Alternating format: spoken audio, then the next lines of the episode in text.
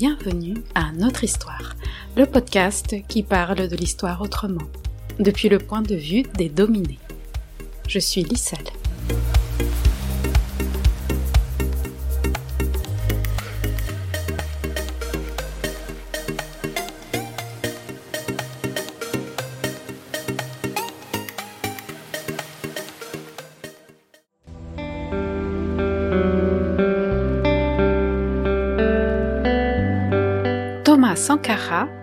Osait inventer l'avenir. Épisode 1 Abat l'impérialisme.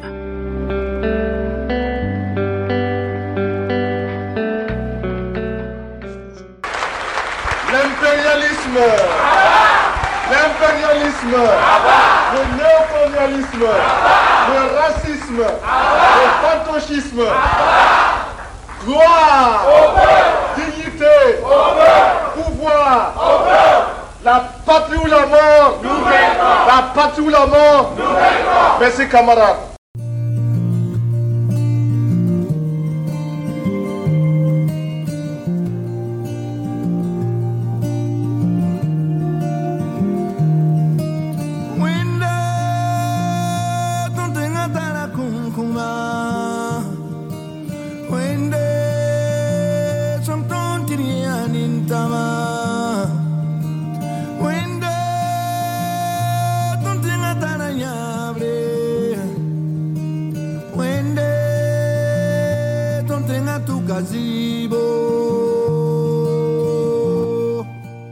Bienvenue à un nouvel épisode de Notre Histoire consacré au grand révolutionnaire africain Thomas Sankara. Né en Haute-Volta, colonie française devenue indépendante en 1960, Sankara fut le chef de l'État de la République de Haute-Volta, rebaptisé Burkina Faso, entre 1983 et 1987. 35 ans après sa mort, il demeure très populaire auprès de la jeunesse africaine, alors qu'il est bien moins connu en France, ce qui nous a poussé à préparer cet épisode. Resté au pouvoir quatre ans, car il a été assassiné à l'âge de 38 ans, Thomas Sankara nous a laissé une œuvre politique très riche. Nous disposons de nombreuses archives écrites, sonores et audiovisuelles qui seront au cœur de cet épisode nous avons choisi plusieurs thèmes qui montrent la force de sa pensée et de son action politique. Ces sujets font de lui une figure majeure de l'histoire décoloniale contemporaine. Dans ce premier volet, nous nous intéresserons à la dimension anti-impérialiste de son action et de sa pensée.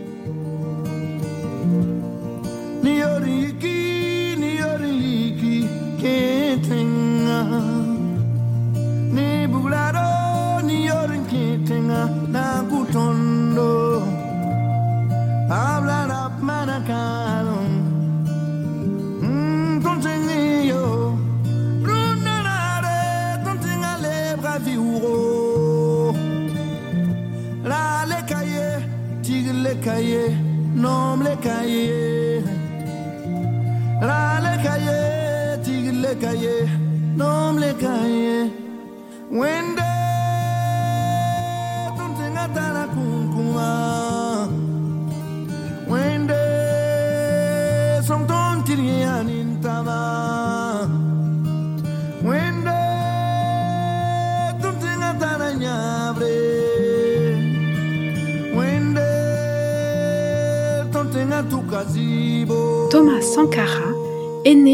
21 décembre 1949 à Yako, petite localité située au nord de la Haute-Volta, l'un des neuf territoires de l'Afrique occidentale française, et dont la capitale est Ouagadougou, comme le présente l'ambassadeur de la Haute-Volta dans cette archive INA du 10 avril 1962. Eh bien, la Haute-Volta est, est un pays qui est très difficile à situer pour les moins initiés parce qu'elle se trouve au centre de l'Afrique. Ses limites ne sont pas naturelles et c'est pour cela que je suis obligé de vous la situer par rapport aux autres républiques qui lui servent de cadre. La Haute-Volta est située Et par rapport au Mali, et qui lui fait une frontière de près de 800 km au nord et au nord-ouest. Et à l'est par la République du Niger, au sud par le Togo, le Ghana et le Dahomey, au, sud-ouest par la Côte d'Ivoire et, le Ghana qui le, Mali qui est un des, des, États les plus vastes et qui nous enveloppe presque au tiers et la limite également un peu à l'ouest. La Haute-Volta, malgré un sol ingrat et un climat difficile, est l'un des pays africains dont la population est la plus dense au kilomètre carré. Population dont la race Mossi constitue le bloc le plus important et le plus soudé sous l'autorité de son chef, le Moronaba de Ouagadougou, ici d'une famille qui règne depuis 900 ans. Rude à l'image de son ciel, courageux, travailleur, le Mossi s'expatrie volontiers pour gagner ailleurs ce que son sol lui refuse. La Haute-Volta représente ainsi une inépuisable réserve de main-d'œuvre pour ses voisins plus riches, la Côte d'Ivoire en particulier. Proches cousins des Mossi dont ils parlent la langue, les Gurunzi, les Bobo et les Lobby donnent à la Haute-Volta une relative unité ethnique assez peu fréquente dans les jeunes États africains pour être soulignée. Sankara est le fils d'une mère Mossi, le peuple le plus important du pays, et d'un père Peul, ancien combattant de la Seconde Guerre mondiale, et le premier garçon d'une fratrie de onze enfants. Au gré des affectations de son militaire de père, il se retrouve à Gawa, dans l'extrême sud-ouest de la Haute-Volta, en pays Lobi, qui est une région réputée frondeuse à cause de sa longue résistance à la pénétration coloniale. À Gawa, il fréquente brillamment l'école primaire. Il devient un fidèle de l'Église catholique où il intègre son premier mouvement de jeunesse, les cœurs vaillants. Dès sa petite enfance à Gawa, il assiste quotidiennement aux révoltes incessantes des lobbies contre l'administration coloniale française. En 1960, alors que Thomas Sankara a 10 ans, la Haute-Volta devient Thomas Sankara obtient le certificat d'études primaires et entre au lycée Wezin Kolibali de Bobo Dioulasso, capitale économique de la Haute-Volta. Dans cette ville, il vit pour la première fois hors de sa famille et apprend à se débrouiller tout seul. Il s'intéresse à l'art oratoire et lit des romans dans la bibliothèque des professeurs. Après son BEPC, il réussit le concours d'entrée au Prytanée militaire de Kadiogo.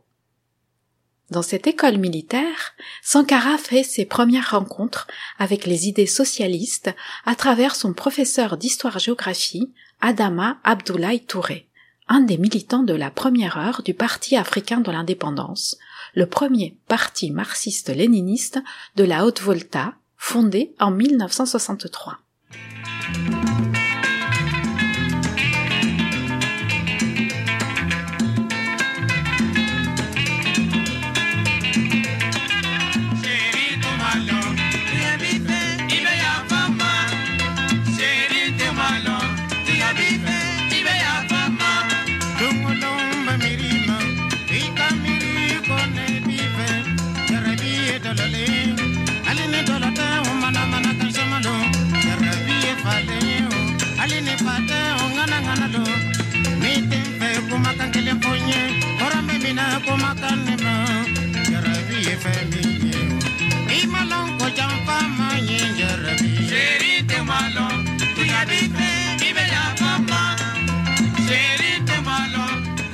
Après l'obtention du baccalauréat au Prytanée militaire de Kadiogo, Thomas Sankara se rend à Madagascar pour suivre une formation d'officier à l'académie militaire d'Antsirabe.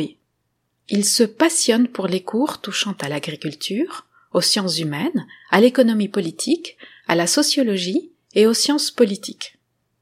Son professeur de sociologie, Théophile Andreano Elissoa, l'oriente sur des lectures qui contribuent à aiguiser sa prise de conscience et son éveil politique. il vit en direct la révolution malgache qui éclate en 1972. À Tananarive, Sankara s'inscrit à l'université pour approfondir ses connaissances en économie. Là, il formule le projet politique de faire œuvre utile pour son pays afin de soulager une population tenaillée par la faim et la misère. Il aime les milieux intellectuels où il discute beaucoup sur l'économie et la politique. Il apprend à prononcer des discours, à déclamer des paroles jusqu'à s'enregistrer au magnétophone.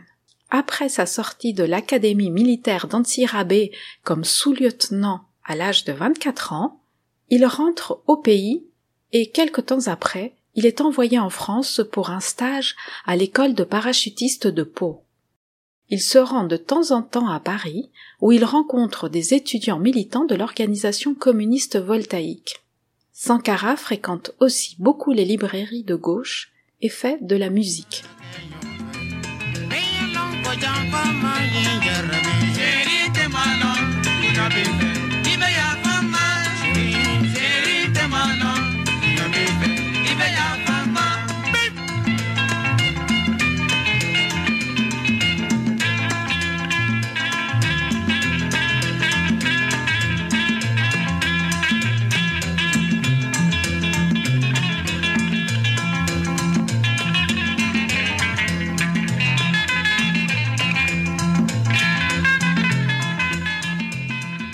De retour au Burkina, Thomas Sankara initie et multiplie des contacts avec des militants et des responsables des organisations politiques révolutionnaires. Durant la guerre entre le Mali et la Haute-Volta de 1974-1975, Sankara est envoyé au front avec une troupe.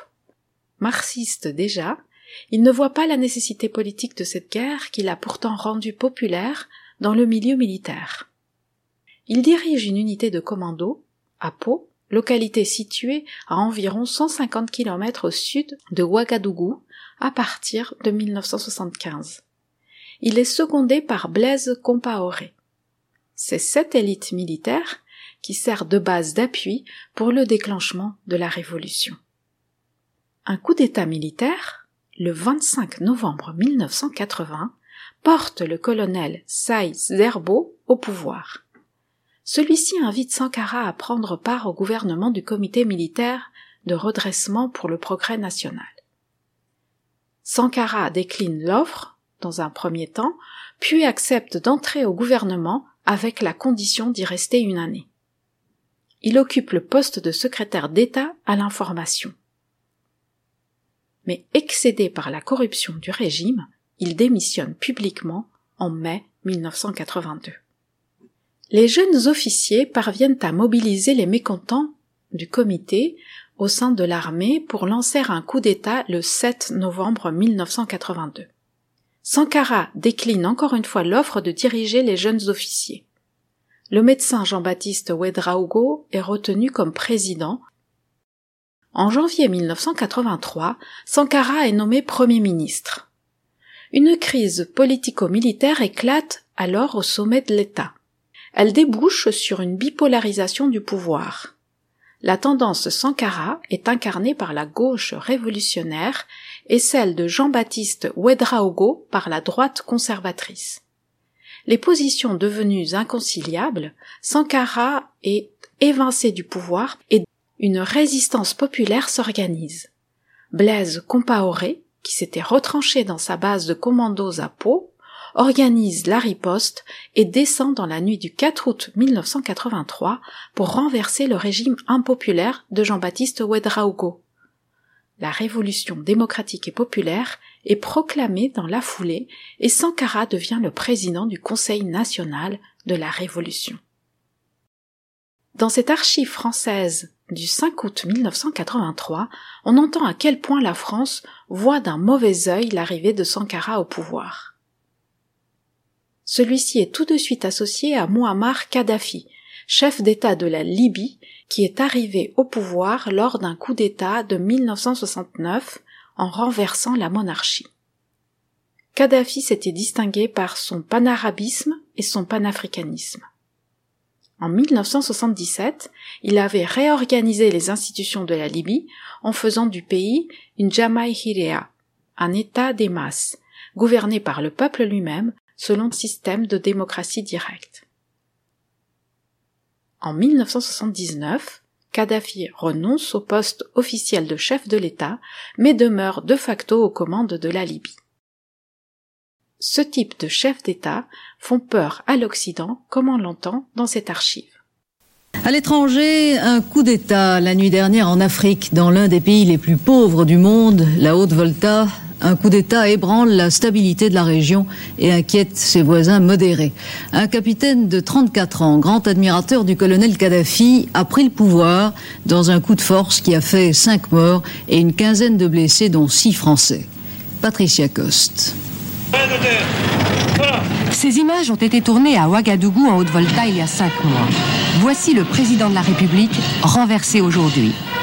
Jean-Baptiste Ouedraogo était un homme modéré, partisan d'une coopération étroite avec la France, et il avait pour lui la sympathie de certains pays d'Afrique, inquiets comme lui de la montée de l'influence libyenne à leurs frontières.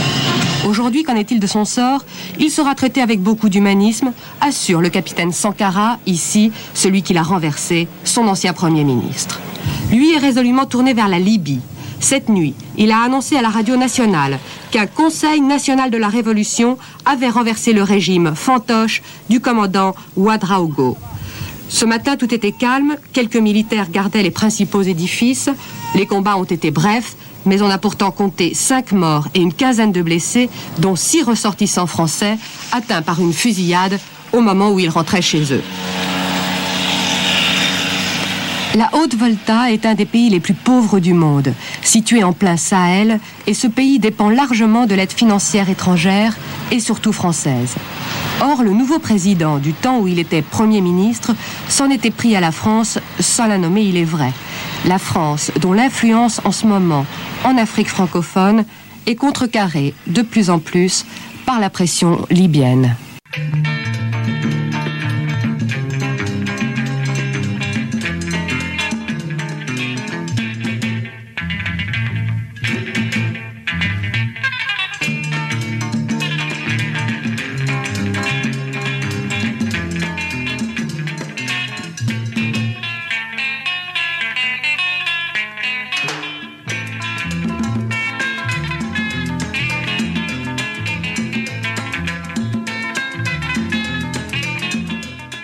Sankara dirige un régime qui se veut en totale rupture avec la façon antérieure de gouverner la Haute-Volta. Il veut d'abord et surtout lutter contre l'impérialisme, c'est-à-dire la domination économique et politique des puissances coloniales. Contrairement au colonialisme, les puissances impérialistes exercent un contrôle qui n'est pas de nature juridique, mais militaire, économique et culturel. Thomas Sankara L'impérialisme, aujourd'hui, sait que il est très important, il est plus utile pour lui de nous dominer culturellement beaucoup plus que militairement. La domination culturelle est la plus souple, la moins coûteuse, la plus efficace. Et c'est pourquoi nous disons qu'aujourd'hui, pour renverser le régime de Haute-Volta, il n'est peut-être pas nécessaire d'amener euh, des mercenaires puissamment armés. Il suffit simplement d'interdire euh, l'importation du champagne ou du rouge à lèvres, je ne sais pas, ou des, vernis à ongles. Cela suffit à nous renverser. Parce que la petite bourgeoisie aujourd'hui est convaincue qu'elle ne peut se passer de ces produits-là. Eh bien, il nous faut travailler à décoloniser les mentalités. Nous, nous travaillons à, à reconditionner notre peuple, à accepter de vivre tel qu'il est, à ne pas avoir honte de ces réalités, à s'en contenter et même à s'en glorifier. C'est bien si les autres vivent comme cela, mais c'est normal que nous, nous vivions autrement. Discours de clôture de la deuxième conférence nationale des comités de la Révolution, 3 avril 1987. Notre pays produit suffisamment de quoi nous nourrir. Nous pouvons dépasser même notre production, malheureusement. Par manque d'organisation, nous sommes encore obligés de tendre la main pour demander des aides alimentaires.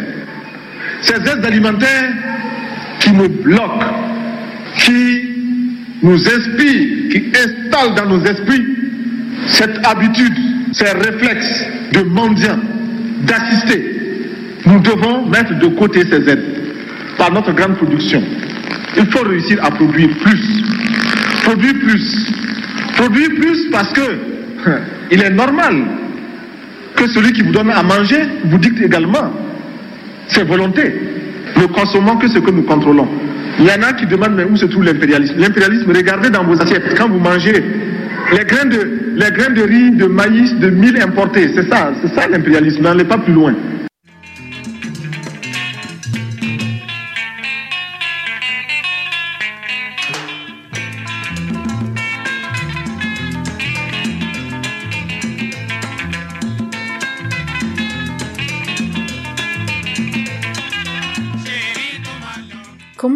Précédemment, les rapports avec la France ne sont pas très chaleureux. La révolution sankariste fait perdre à la France, en la personne de Ouedraogo, un allié fantoche et docile. Sankara refuse lui de se soumettre à la France et défie même le pouvoir de l'ancienne métropole, comme on l'entend dans ses archives. La politique africaine de la France, nous la trouvons très française. C'est-à-dire? C'est-à-dire qu'elle ressemble aux autres politiques françaises. Hier, la France était euh, dans tel ou tel pays d'Afrique pour euh, soit maintenir un chef, un dirigeant rotelé, soit pour débarquer d'une caravelle, un autre que l'on emportait avec soi. Aujourd'hui encore, la France procède ainsi. Écoutez, je regrette que les relations entre le Burkina Faso et la France se posent, soient perçues de façon contentieuse. Nous avons des relations qui sont parfois difficiles, chacun estimant de son côté qu'il est insatisfait. Il convenait de discuter avec les autorités françaises, d'en rechercher les causes et de proposer des solutions. Je pense que ce contact a été positif. Mais vous n'avez pas l'impression que quelquefois vous êtes mal entendu à Paris dans la mesure où, vous souhaitez de l'aide, bien sûr, mais quelquefois aussi d'une façon un peu difficile, car vous n'hésitez pas à qualifier la France euh, d'impérialiste parfois. Mais c'est à ce prix aussi que l'on se construit. Nous ne pouvons pas attendre de l'aide de façon inconditionnelle, d'où que cela puisse venir. Et le minimum d'indépendance de pensée, indépendance d'action, indépendance politique, euh, se réalise euh, par le devoir de dire aussi ce que nous pensons de l'aide d'où qu'elle vienne.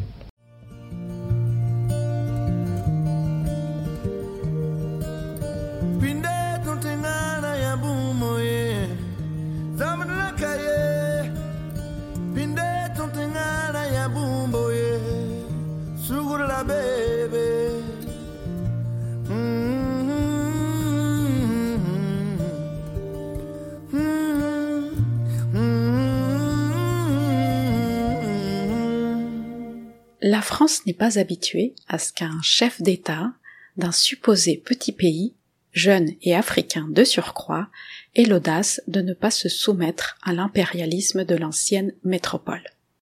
Dans ce contexte, le président français de l'époque, François Mitterrand, entreprend une visite au Burkina Faso au retour du sommet France-Afrique de Lomé en novembre 1986. Le président socialiste s'était distingué par l'envoi, en tant que ministre de la Justice, à la guillotine de 45 personnes durant la guerre d'Algérie. Après les indépendances africaines, il a maintenu et renforcé l'impérialisme français dans le cadre de la France-Afrique.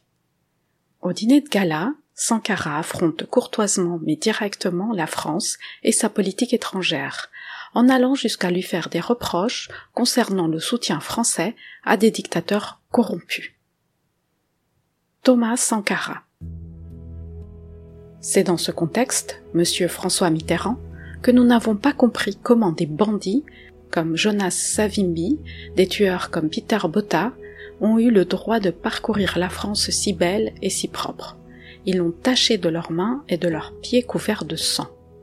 Et tous ceux qui leur ont permis de poser ces actes en porteront l'entière responsabilité ici et ailleurs, aujourd'hui et toujours.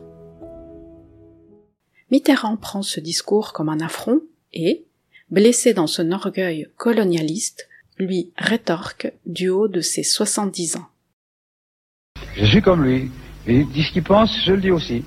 Et je trouve que dans un certain nombre de ses jugements, il a, il a le tranchant d'une belle jeunesse et le mérite d'un chef d'État totalement dévoué à son peuple. Et moi, j'admire ses qualités qui sont grandes, mais il tranche trop aussi. Euh, il, va, il va plus loin qu'il ne faut, à mon avis, hein, qui me permettent de lui parler du haut de mon expérience.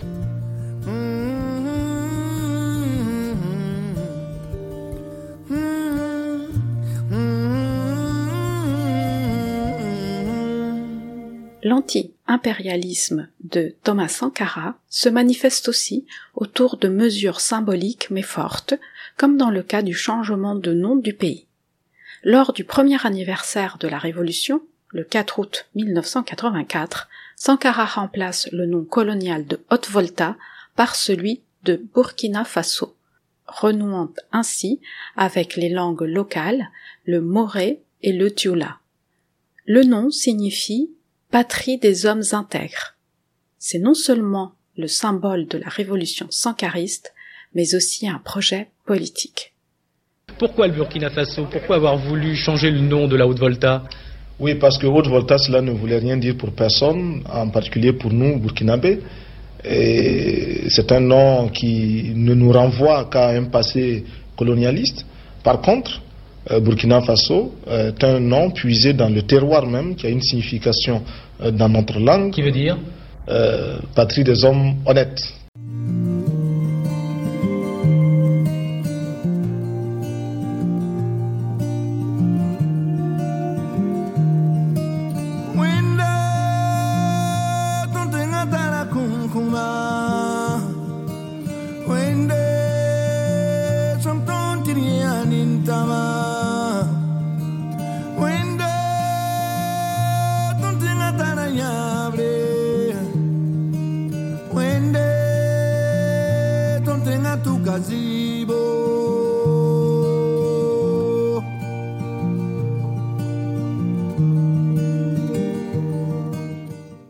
D'autres pays du tiers-monde, la réduction de la pauvreté et la réflexion sur le développement sont des thèmes centraux du gouvernement de Thomas Sankara.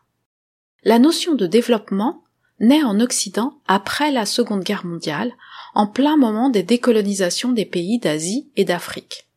Les économistes occidentaux produisent l'idée que les nouveaux États sont des pays pauvres et arriérés qui doivent rattraper leur retard économique par rapport à leurs anciennes métropoles. Thomas Sankara. Sous-développés, nous le sommes. Nous ne le sommes que dans notre esprit d'abord. Mes camarades, par rapport à qui? Par rapport à quoi sommes-nous sous-développés? Nous ne devons pas nous laisser imposer un rythme de marche, un modèle de société que les censeurs impérialistes ont créé pour dompter notre peuple. Ne permettons plus jamais à l'impérialisme de continuer de nous abuser. Ne lui permettons plus de fabriquer chez nous des hommes et des femmes qui, abdiquant toute responsabilité historique, admettent et encouragent que l'on ne réussit dans la société que lorsque l'on peut prouver que l'on est le plus conforme à l'aristocratie étrangère. La culture que notre petite bourgeoisie impose criminellement à notre peuple, c'est la culture occidentale. L'adoption de cette culture occidentale, si elle a des mérites, ne peut être un enrichissement que si elle est librement, donc sélectivement vécue. Pour l'étape nouvelle qui s'ouvre à nous, le mot d'ordre culturel anti-impérialiste sera se blinder contre les agressions culturelles. Thomas Sankara. Il s'agira, camarades, d'entrevoir notre développement non, non selon les modèles imposés de l'extérieur, non selon les rêves petits bourgeois, de vouloir reproduire ici et pour soi le cadre de l'autre rive de la Seine ou des stations d'hiver. Il s'agira plutôt de construire un façon nouveau, mais à la mesure de nos moyens, des limites que nous pouvons nous fixer sans pessimisme, mais sans optimisme de lunatique. Camarades, à partir de maintenant, consciemment, nous allons proclamer développement prêt à porter. Non, développement sur mesure, oui.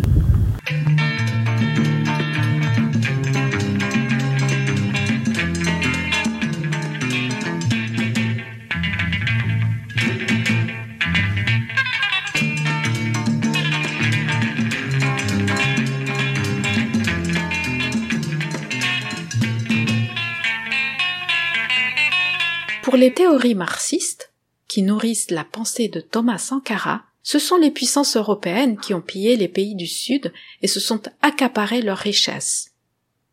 Depuis cette époque, les pays du Sud se trouvent en situation de dépendance vis-à-vis du Nord, qui reste le modèle à atteindre.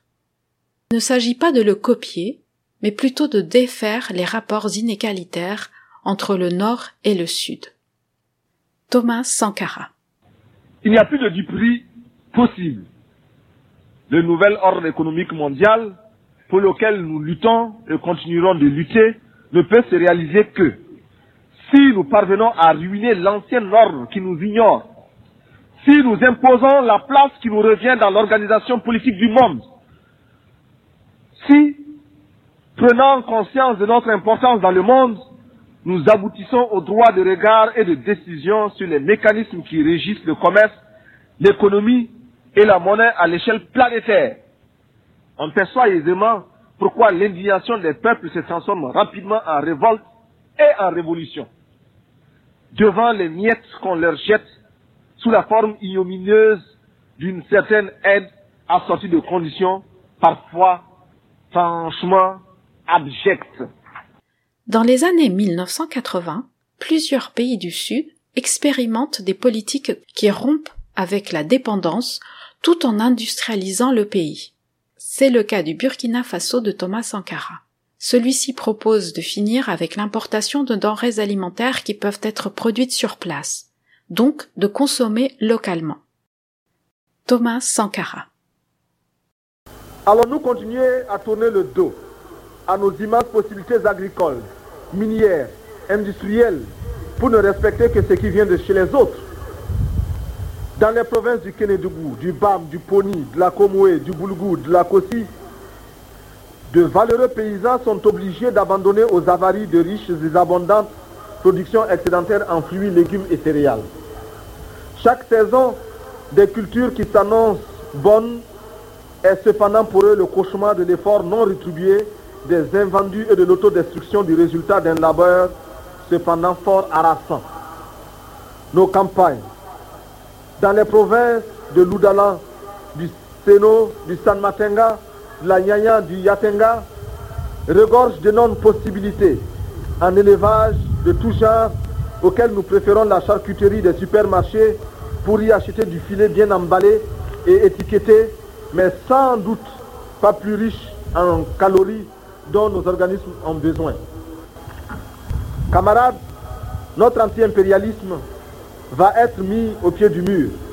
Nos réflexes de consommateurs devront être révisés quant à nos goûts, nos couleurs, nos habitudes.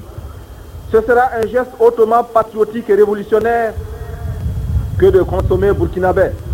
Ce sera une lucidité patriotique et révolutionnaire, un anti-impérialisme vrai que de sélectionner les crédits dont nous avons besoin sur la, sur la base de la construction d'une économie indépendante, réellement débarrassée de la domination étrangère. Le développement du pays passe aussi et surtout par la mobilisation du peuple, comme il le dit dans ce documentaire réalisé par la télévision suisse en 1984. Ici, l'objectif est la construction d'une retenue d'eau qui améliorera les conditions générales? Les paysans se sont mis à l'œuvre, l'ouvrage est en voie d'achèvement.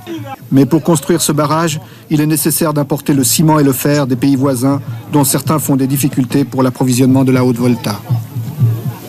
Cela nous pose un grave problème, des ruptures de stock et un approvisionnement irrégulier, ce qui amène à décourager, à démoraliser les populations qui, elles, sont sur les chantiers et ne connaissent pas les circuits internationaux d'importation.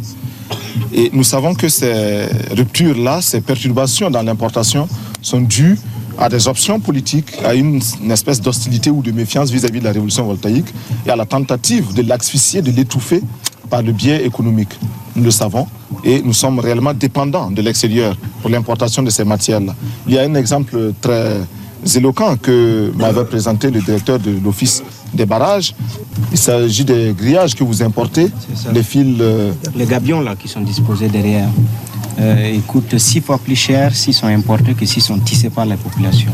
Et nous n'arrivons pas à trouver le fer pour les tisser. Parce qu'à la commande, les gens préfèrent vous vendre le gabion que de vous donner du fer pour que vous le tissez vous-même. Bien sûr. Donc il y a là une façon de, de nous obliger à acheter un produit fini, mais que nous aurions pu finir ici en, complétant euh, la chaîne. Euh, C'est aussi un chantage qui s'impose à nous.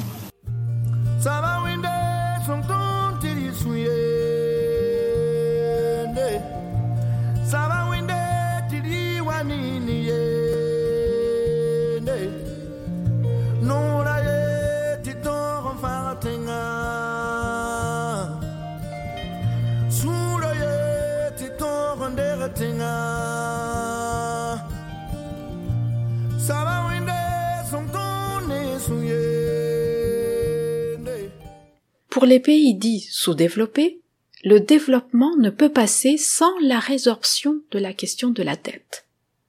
Depuis le XIXe siècle, les puissances impériales font payer leurs anciennes colonies pour leur indépendance. Ainsi, en 1825, le roi Charles X concède entre guillemets son indépendance à Haïti en échange d'une indemnité de dédommagement de 150 millions de francs or. Écoutons cette archive où Thomas Sankara parle des origines coloniales de la dette. Nous estimons que la dette s'analyse d'abord de par ses origines. Les origines de la dette remontent aux origines du colonialisme. Ceux qui nous ont prêté de l'argent, ce sont ceux-là qui nous ont colonisés. Ce sont les mêmes qui géraient nos États et nos économies. Ce sont les colonisateurs qui endettaient l'Afrique auprès des bailleurs de fonds, leurs frères et cousins. Nous étions étrangers à cette dette. Nous ne pouvions donc pas la payer. La dette, c'est encore le néocolonialisme où les colonisateurs se sont transformés en assistants techniques. En fait, nous devrions dire qu'ils se sont transformés en assassins techniques. Après la Seconde Guerre mondiale, les banques sont mobilisées pour assurer la dépendance économique des anciennes colonies. La Banque mondiale, créée en 1944, accorde plusieurs prêts aux métropoles coloniales, dont la Belgique, la France, le Portugal et le Royaume-Uni. Ces dettes ont ensuite été léguées aux anciennes colonies devenues indépendantes. Autrement dit, ces dettes sont illégitimes non seulement moralement, mais surtout en droit, puisqu'elles ont été contractées sans le consentement des populations concernées et sans aucun bénéfice pour elles. De leur côté, les banques privées, toutes ayant leur siège social dans les pays du Nord, ont prêté massivement aux pays du tiers-monde à des conditions avantageuses pour les faire entrer dans le camp capitaliste dans un contexte de guerre froide entre les États-Unis et l'URSS. Ces prêts à des taux très bas ont renforcé la dépendance des pays du Sud vis-à-vis des puissances impérialistes. Thomas Sankara. Des bailleurs de fonds internes que l'on emploie chaque jour, comme s'il y avait des hommes dont le bâillement suffisait à créer le développement chez les autres. Ces bailleurs de fonds nous ont été conseillés, recommandés. On nous a présenté des montages financiers alléchants, des dossiers. Nous sommes endettés pour 50 ans, 60 ans, même plus. C'est-à-dire que l'on nous a amenés à compromettre le peuple pendant 50 ans et plus. Mais la dette, c'est sa forme actuelle. La crise économique des années 1970 change la donne. Elle fait que les États du Nord cherchent à renflouer leurs caisses et ça retombe encore une fois sur les anciens territoires colonisés. En 1979, Paul Volcker, directeur de la Réserve fédérale des États-Unis, décide unilatéralement une forte augmentation des taux d'intérêt, qui passent de 5 à 18% Cela a des répercussions très importantes pour les pays du Sud qui doivent brutalement payer trois fois plus d'intérêts, et exclusivement en dollars de surcroît. Très faible au début des années 1960, la dette des pays du Sud atteint 70 milliards de dollars en 1970 et 540 milliards de dollars en 1980. En dix ans, elle a donc été multipliée par presque 8. En 1982, le Mexique, dont la dette passe de 6 à 86 milliards de dollars dans la décennie 1970, décide d'en cesser le paiement. Thomas Sankara s'inscrit dans cette ligne comme on l'entend dans ce discours prononcé au sommet de l'OUA, l'Organisation de l'Unité africaine, le 29 juillet 1987. La dette ne peut pas être remboursée parce que, d'abord, si nous ne payons pas, nos bailleurs de fonds ne mourront pas. Soyons-en sûrs. Par contre, si nous payons, c'est nous qui allons mourir. Soyons-en sûrs également. Ceux qui nous ont amenés, ceux qui nous ont conduits à l'endettement, ont joué comme dans un casino. Quand ils gagnaient, il y avait plein de débats. Maintenant qu'ils ont perdu au jeu, ils nous exigent le remboursement. Thomas Sankara. Nous ne pouvons pas rembourser la dette parce que nous n'avons pas de quoi payer. Nous ne pouvons pas rembourser la dette parce que nous ne sommes pas responsables de la dette. Nous ne pouvons pas payer la dette parce que, au contraire, les autres nous doivent ce que les plus grandes richesses ne pourront jamais payer, c'est-à-dire la dette de sang. C'est notre sang qui a été versé. On parle du plan Marshall qui a refait l'Europe économique. Mais on ne parle jamais du plan africain qui a permis à l'Europe de faire face aux hordes hitlériennes lorsque leur économie était menacée, leur stabilité était menacée. Qui a sauvé l'Europe? C'est l'Afrique. On en parle très peu. On en parle si peu que nous ne pouvons pas, nous, être complices de ce silence ingrat.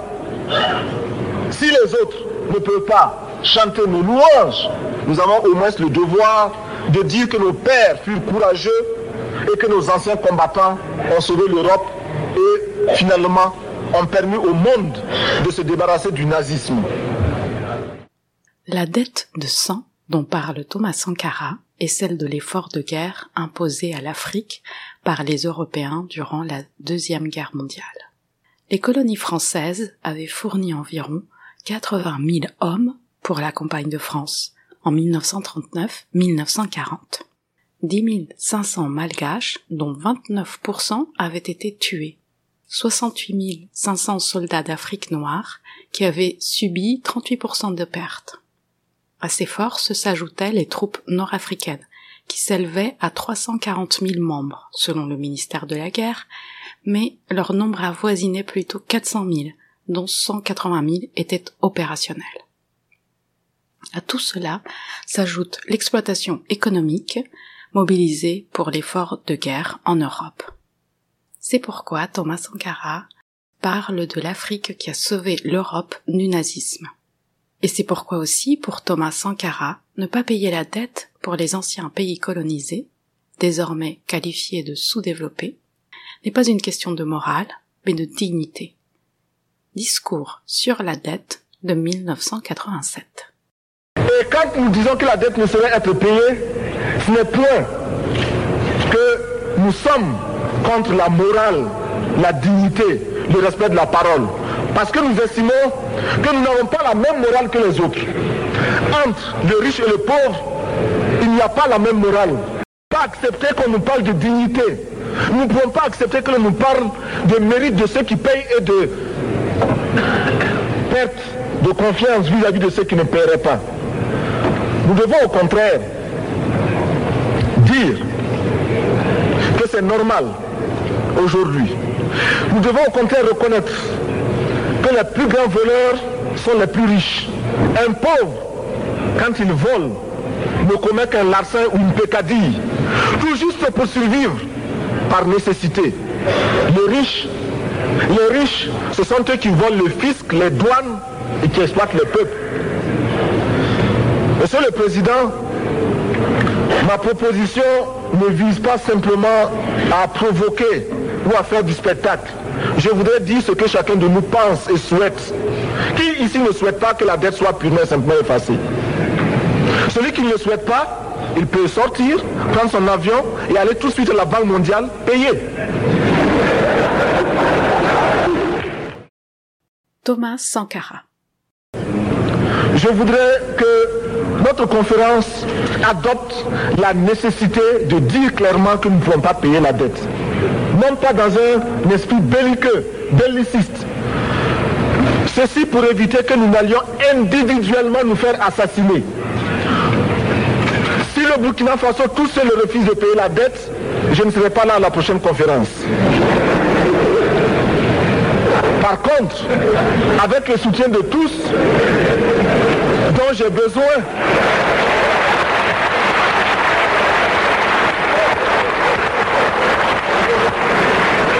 avec le soutien de tous, nous pourrons éviter de payer. Et en évitant de payer, nous pourrons, à notre développement,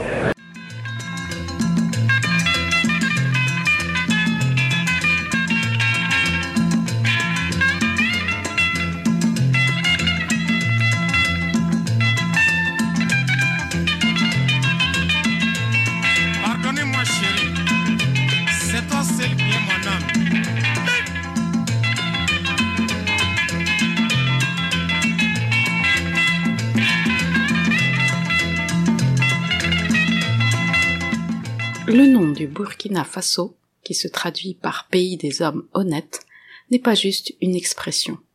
Il s'incarne dans la politique de la révolution sankariste. Thomas Sankara cherche en effet à démocratiser la société en luttant contre la corruption. Cela se traduit par des mesures qui rendent ce changement visible.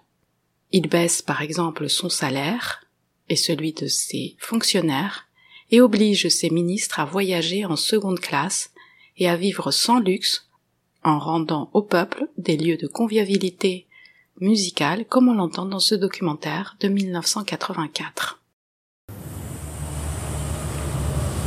Mercredi, jour de réunion du Conseil des ministres. Ceux-ci s'y rendent dans leur nouveau véhicule de fonction.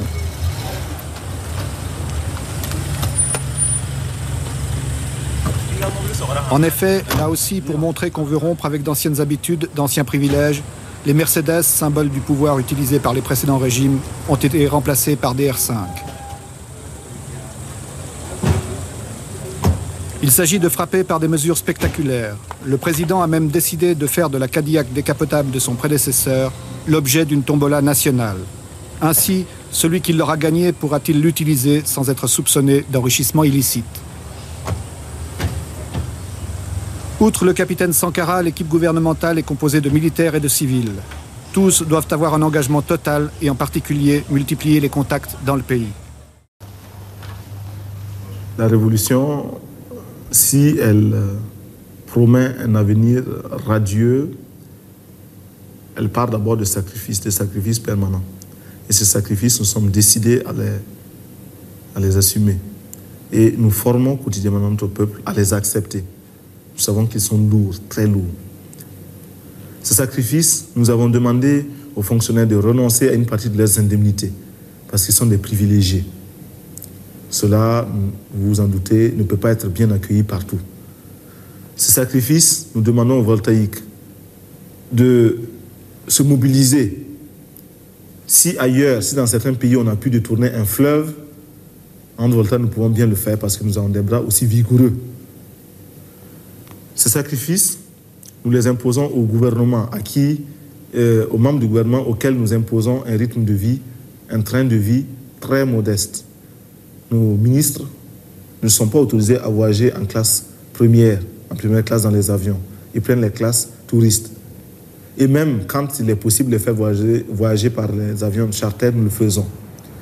Nous avons suspendu euh, pour une longue période euh, les, les, brasseurs d'air, l'air les, conditionné dans les bureaux, etc.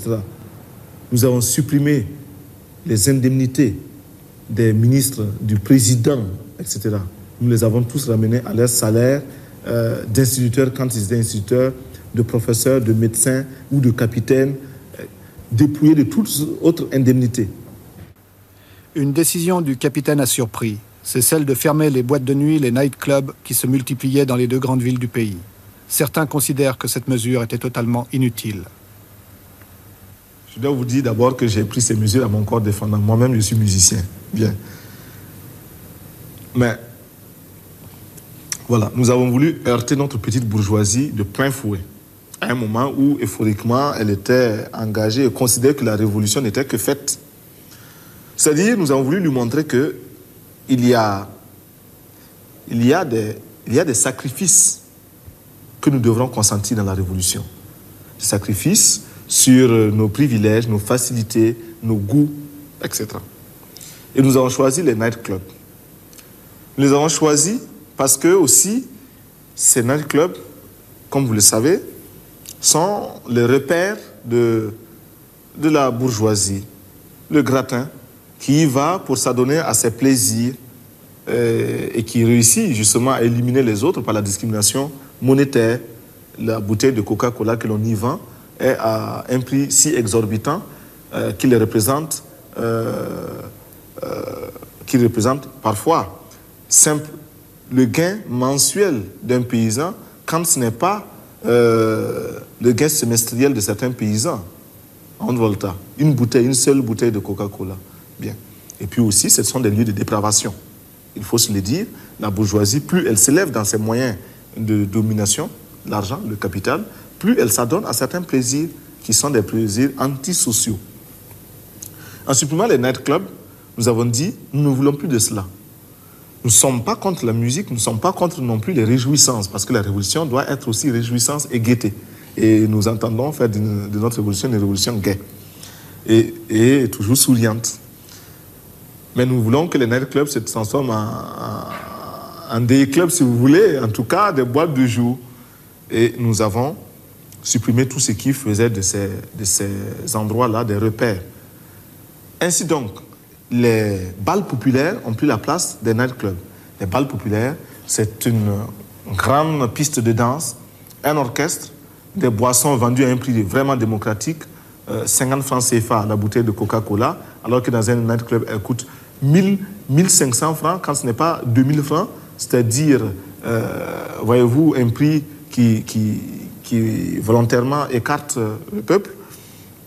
Et sur ces balles, à ces balles populaires, on retrouve l'ouvrier, le, paysan, mais le ministre, on retrouve tout le monde. Le patron, on se côtoie. Vous y allez vous-même? J'y vais. J'y vais en tant que musicien, pas en tant que danseur.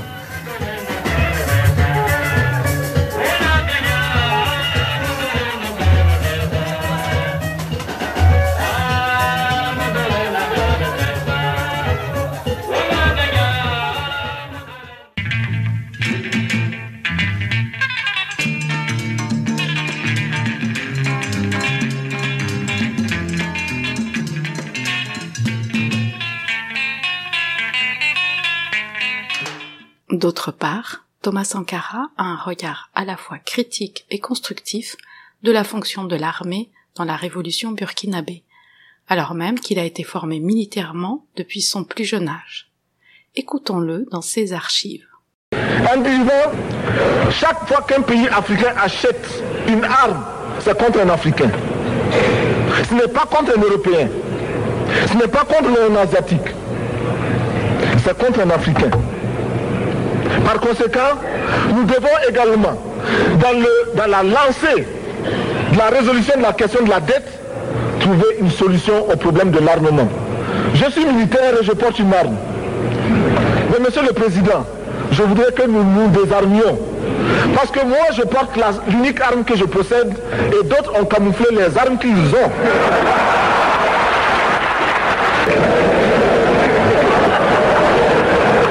Alors, chers, chers frères, avec le soutien de tous, avec le soutien de tous, nous pourrons faire la paix chez nous. Thomas Sankara. Nous avons donc refait, nous refaisons notre service national. Au lieu de 18 mois, il sera maintenant de 12 mois. Mais au lieu d'être simple, exclusivement militaire, le métier des armes, 18 mois, et après on en garde certains, les autres sont renvoyés, non. Ce sera un service où il faudra apprendre bien sûr le maniement des armes pendant un certain temps, une période donnée, mais une autre période, à peu près euh, les, trois quarts du temps du service, ces trois quarts seront consacrés à la production, sous l'encadrement militaire bien sûr. Euh, pourquoi nous faisons cela? D'abord, nous disons que la défense du peuple incombe au peuple. Il faut que le peuple se mobilise, il faut que le peuple soit en armes, car nos ennemis sont nombreux, tout le monde n'acclame pas la révolution voltaïque, et tout le monde n'a pas entré l'âge de guerre contre nous. Et aussi, nous estimons qu'il n'est pas question de confier la défense du peuple à, un, à une minorité, si spécialisée soit-elle. Non, c'est le peuple qui se défend. Et c'est le peuple qui décide de faire la paix quand il ne peut plus poursuivre la guerre. C'est le peuple qui décide de- de- du budget de l'armée. C'est le peuple qui décide de ce que doit être l'armée. Il ne faut pas qu'il y ait une armée, euh, une aristocratie au-dessus euh, du reste du peuple. Nous voulons casser cela. Et même nos galons, nous voulons transformer tout cela pour que l'armée, enfin le militaire se fonde à son peuple. Mais les militaires voltaïques auront à produire, à participer à la production agricole, plus tard industrielle, et d'une manière générale à la vie économique. Et déjà, nous enregistrons des succès, des résultats très, très, très positifs dans toutes les casernes, répondant à un mot d'ordre que nous avions lancé il y a un certain nombre, il y a quelques mois. Les militaires se sont mis à construire des poulaillers et procèdent à un élevage des poulets qui est de plus en plus intéressant. Quelle était la consigne pour les soldats? La consigne était euh, un quart de poulet par militaire et par semaine. C'est un minimum. Nous savons que si ce quart de poulet par militaire et par semaine est réalisé, il y a une amélioration de l'alimentation. Il y a aussi un désintéressement de cette euh, couche de salariés réguliers que sont les militaires par rapport au marché du poulet, de la volaille. Ce qui va nécessairement baisser le prix de la volaille pour d'autres euh, clients que sont les civils. Et puis, l'effet d'entraînement, c'est que le militaire qui le fait pour lui-même, qui le fait parce que son chef lui a donné l'ordre de le faire, sera tenté de le faire pour lui-même à domicile. Et puis, euh, forcément, cela fera tache d'huile. Bon, du reste, déjà, certains militaires ont estimé que ce mot d'ordre, un quart de poulet par militaire et par semaine, n'est pas suffisant. Et ils font un demi-poulet, et il y en a même qui prétendent qu'ils feront un poulet par militaire et par semaine. Nous demandons que cela, parce que la révolution, c'est aussi vivre dans l'opulence, c'est vivre dans le bonheur, mais le bonheur et l'opulence pour tous, non pas pour quelques-uns.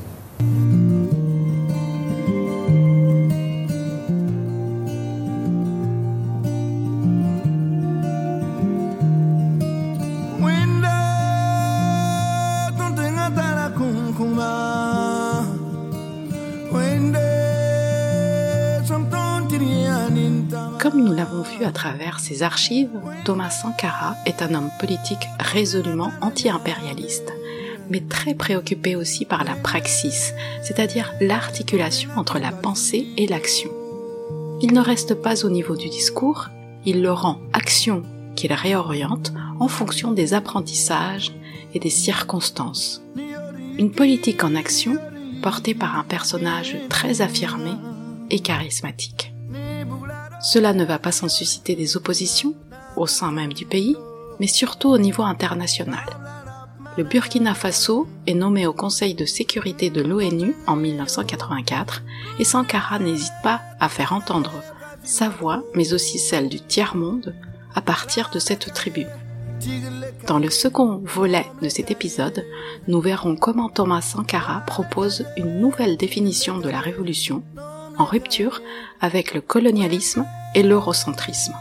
Il sera aussi question de panafricanisme, de la situation internationale de l'époque, de la place des femmes dans la révolution burkinabé et de la décolonisation des esprits.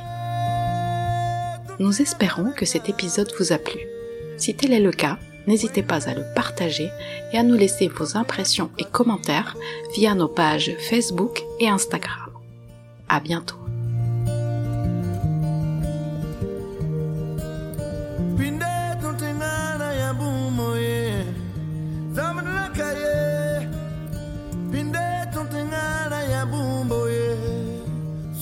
baby.